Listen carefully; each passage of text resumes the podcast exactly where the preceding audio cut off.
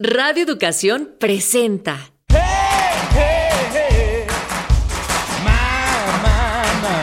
Pangea. Crónicas multiculturales. Música, poesía, gastronomía, cultura pop y mucho más.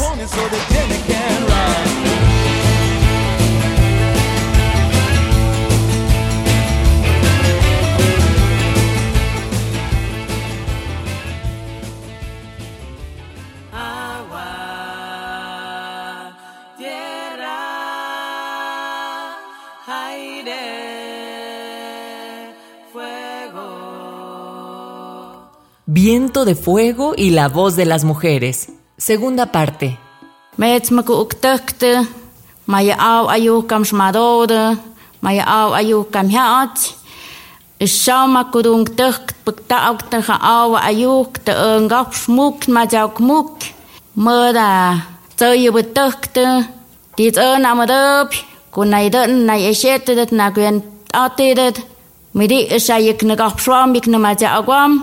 Auk te ha au ayuk te ngap smuk ma jauk muk. Mada tsoyu butukte, dit ön amadop, kunai den nai eshetet na gwen atidet. Midi ishayik negap shwamik na ma jaugwam. Yoti kap smuk ik ma jauk muk. Tija COVID-19, hajem biam midisha yop hitspuhi ikmiaye. Hits shehnidu dik pambet.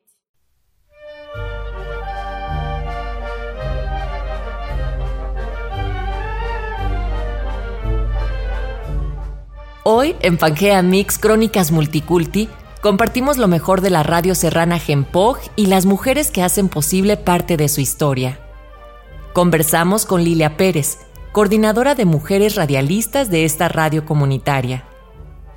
De pequeña, Lilia estudió en Oaxaca. Más tarde viajó a la Ciudad de México a estudiar en la Universidad Autónoma Metropolitana. Más tarde regresaría a su terruño para emprender proyectos comunitarios y consolidar el espacio de mujeres en la radio. Lilia nos invita a un viaje sonoro a 2.700 metros sobre el nivel del mar. Te invitamos a escuchar la segunda parte de este recorrido sonoro por la Sierra Norte de Oaxaca. En este recorrido escucharemos a la agrupación oaxaqueña Pasatono, a las grandes bandas del Centro de Capacitación Musical SECAM y a María Reina, soprano Mije. Soy Natalia. Comenzamos.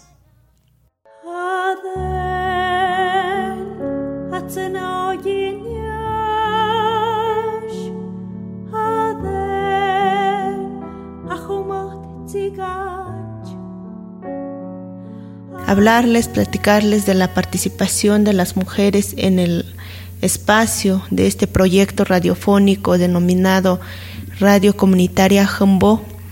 Desde los inicios, en el 2001, las mujeres nos integramos en este, cuando se inicia a caminar en un proyecto soñado, en un proyecto propuesto, ya había antecedentes anteriores a la instalación de la radio Jumbo.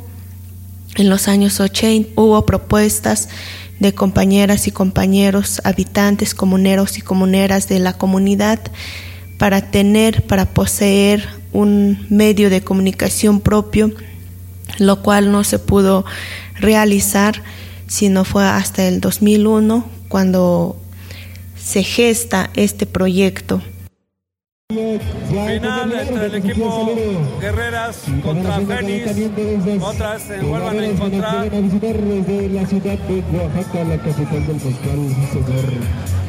Final femenil libre A mano derecha tenemos el mezcal, por aquellos que tengan frío, en San Sebastián, Riondo, Oaxaca. el cuerpo. Todo con medida, nada con exceso. Veremos el salto aquí entre potencias número 10, número 15. ¿Quién ganará salto? Arrancamos. Uno de los deportes más practicados en Oaxaca es el básquetbol. Cada año se realizan torneos en toda la entidad. Estos encuentros van más allá del deporte. Dan la oportunidad de enriquecer la vida cultural de la región. La radio desempeña un papel muy importante en la difusión de estos encuentros. Lo mismo pasa con la preservación de la lengua ayuk a través de la lectura de cuentos y la difusión de propuestas artísticas. Uno de los objetivos es el fortalecimiento de la vida comunitaria a través de la radio. El papel de las mujeres resulta imprescindible en este proyecto de comunicación comunitaria.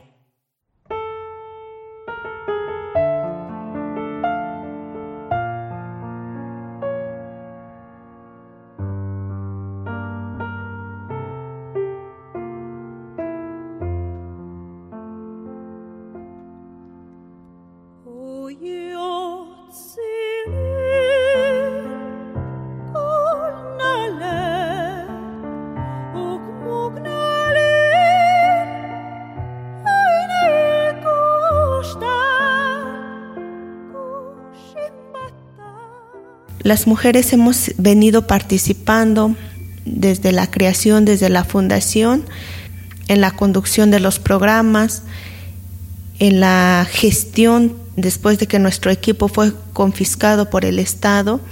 Iniciamos todo un proceso largo de gestión para poder obtener el permiso dado por el Estado, en ese entonces por la Secretaría de Comunicaciones y Transportes hemos venido aportando a este proyecto nuestros sueños, nuestra palabra, nuestros pensamientos, nuestras inquietudes y también las necesidades que vemos que existen para comunicar.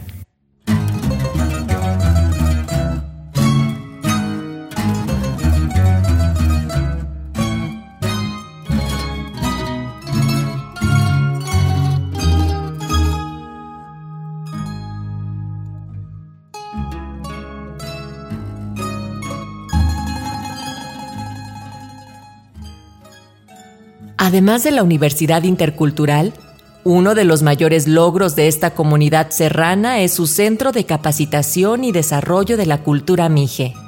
La escuela se fundó hace 44 años, pero la tradición y la vida musical de este pueblo son legendarios.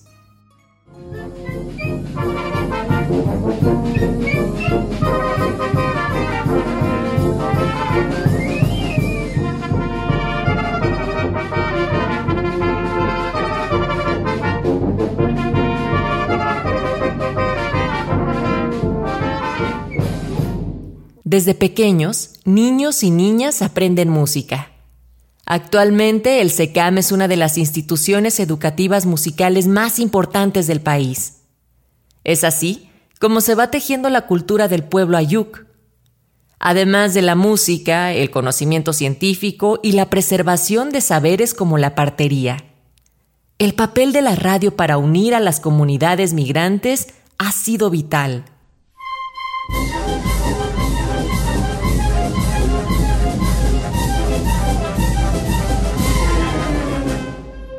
Nuestra participación demuestra esta colectividad, esta complementariedad y esta integralidad que existe dentro del pueblo Ayuk en la comunidad de Tlahuitoltepec.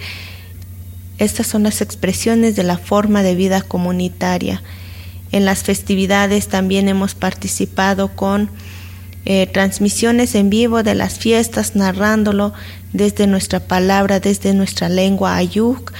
Hemos transmitido desde otras comunidades para darle cobertura, para darle voz a otras comunidades que no sea solamente la comunidad de Tlahuitoltepec, comunidades que han venido a invitar a la radio para ir a su comunidad, para que su fiesta, su pueblo, su forma de vida sea conocida y sea transmitida.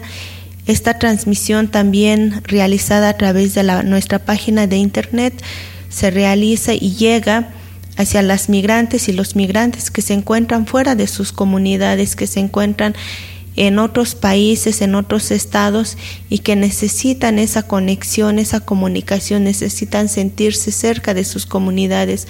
Al escuchar la radio se transforma y se vive ese espacio sonoro, ese espacio que expresa la vida, la forma de vida comunitaria, las festividades comunitarias, eh, los partidos de básquetbol, las, las danzas tradicionales que existen en cada una de las comunidades.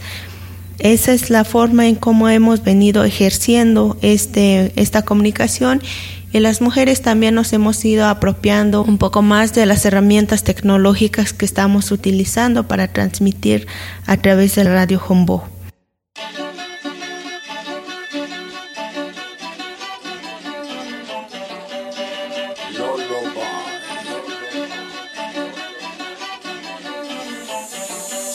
Я де ми пай, то ще каюк, я де ми кай, то ще каюк, є кометя дим тина, бейт хот кука тин хік ми дай, я де ми пай, то ще каюк, я де ми кай, то ще каюк, є кометя дим тина.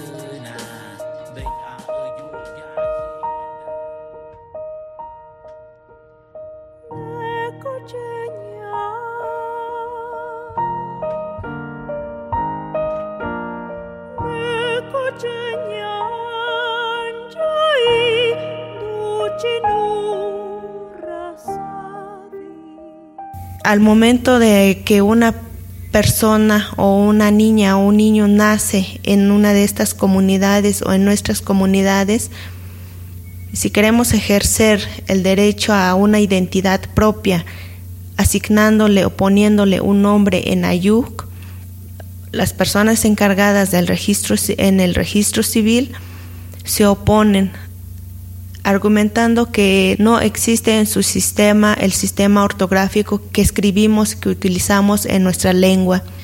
Y esa es una forma de discriminación que hemos venido viviendo, que hemos venido arrastrando en todos estos años y que hasta el momento, a pesar de que existan legislaciones, a pesar de que existan leyes, a pesar de que existan reformas a estas leyes, pues no se ha podido concretar, no se ha llevado a la práctica el hecho de que se pueda hacer el registro tanto en el acta como en la CURP.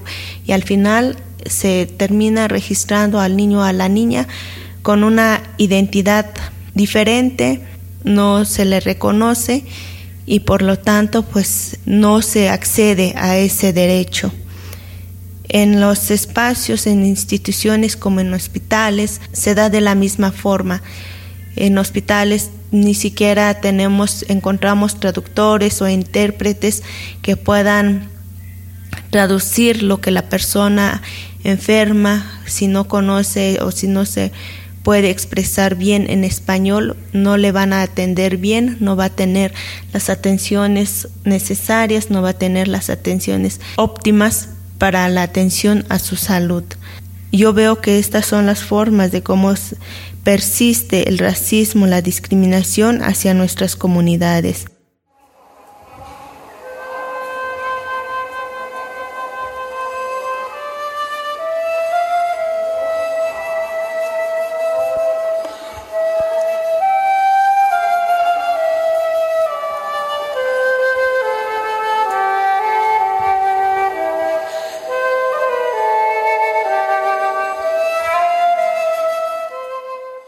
En México hay 69 lenguas, pero sigue predominando el castellano. En nuestro país se reconoce la diversidad cultural. Sin embargo, aún persiste el racismo estructural. Hoy, en pleno siglo XXI, nos preguntamos, ¿cómo vamos tejiendo nuevos hilos para abordar nuestras identidades diversas? Preguntamos a Lilia, ¿cómo erradicar el racismo? Escuchemos.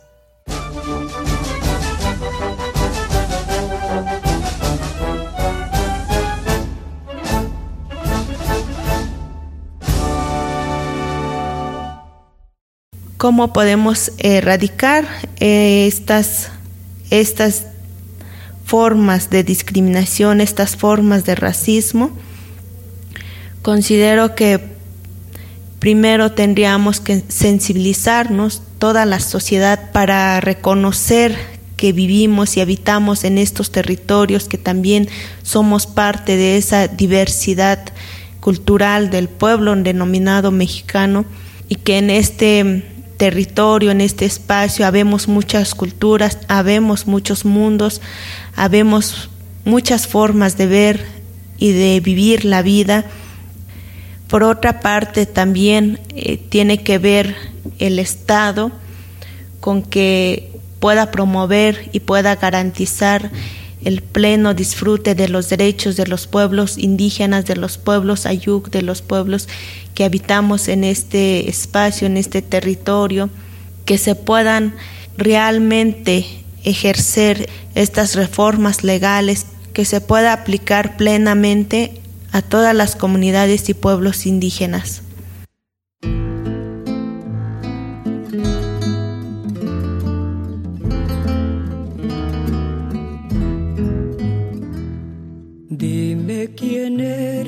Dios mío, que tanto me hace sufrir y mi corazón marchito por ti llora sin cesar.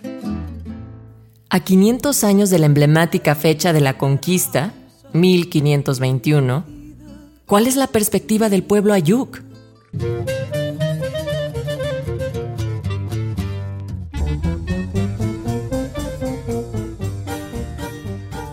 En torno a los 500 años después de la conquista de México, como ya lo he dicho, ha habido mucha opresión, ha habido opresión, ha habido muerte, nuestras abuelas y abuelos tuvieron que morir para poder sobrevivir, para poder dejarnos el legado, para poder heredarnos esta forma de vida del pueblo ayuk. Con cada reestructuración del Estado-Nación mexicano, se ha venido impulsando políticas públicas para que los pueblos y comunidades indígenas desaparezcan de este territorio. No ha habido política pública que, que impulse o que fortalezca la pervivencia de los pueblos originarios, que apoye y que forja un sistema en donde nosotras y nosotras podamos tener nuestros propios proyectos educativos, nuestros propios sistemas educativos, nuestros propios sistemas de salud, nuestros propios conocimientos, nuestros propios sistemas de conocimiento.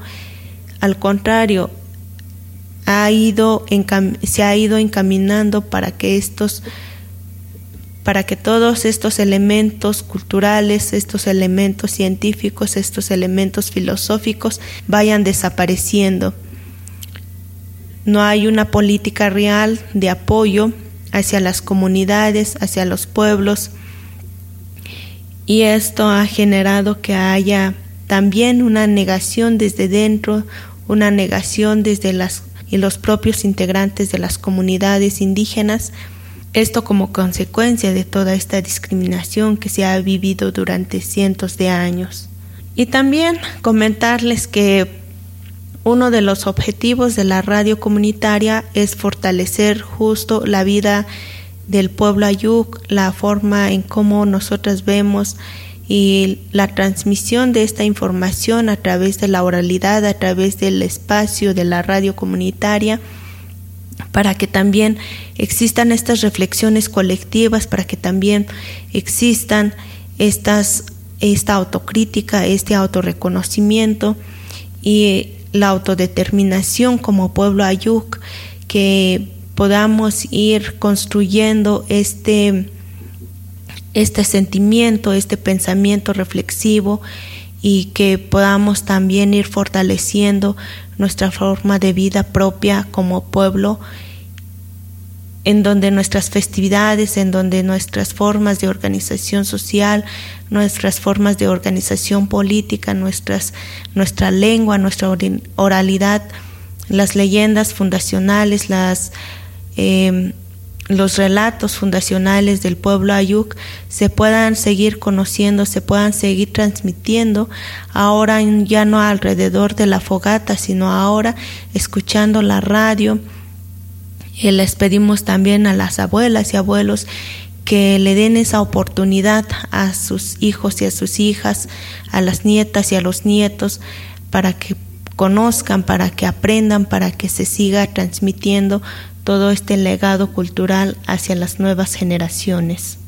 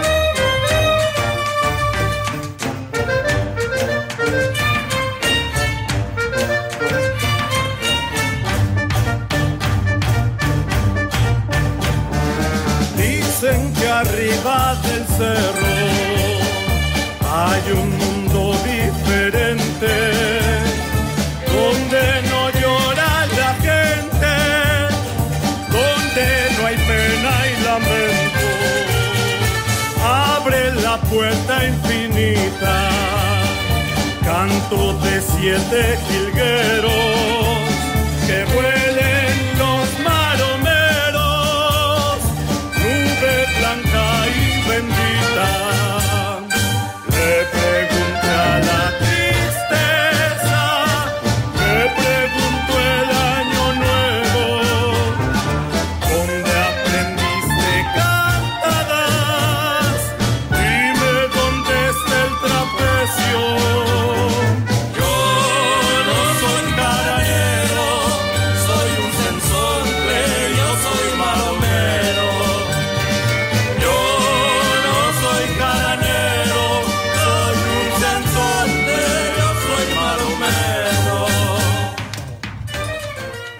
Equipo de producción María Teresa Juárez, Elsa López, Arfaxado Ortiz, Óscar Solís, Luis Luna, Guillermo Tapia, Natalia Luna y Mario Ledesma.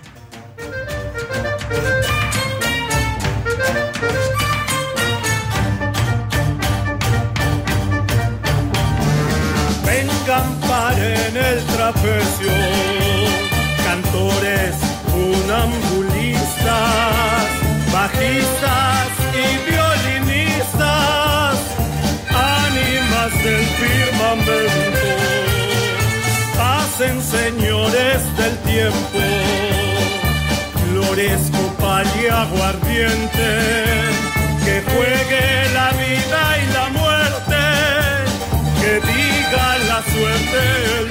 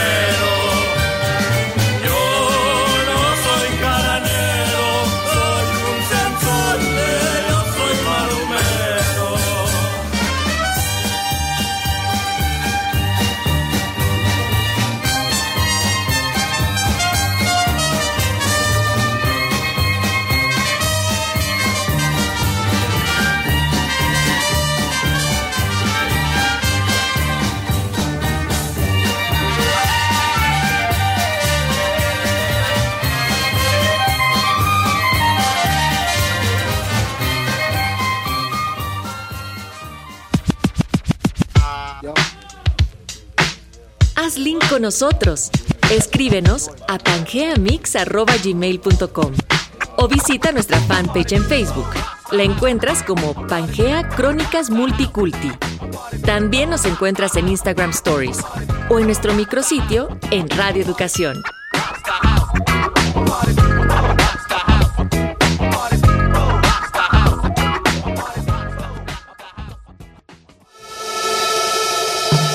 Pangea, Crónicas Multiculti. Porque somos multiculturales y megadiversos. Una producción de Radio Educación.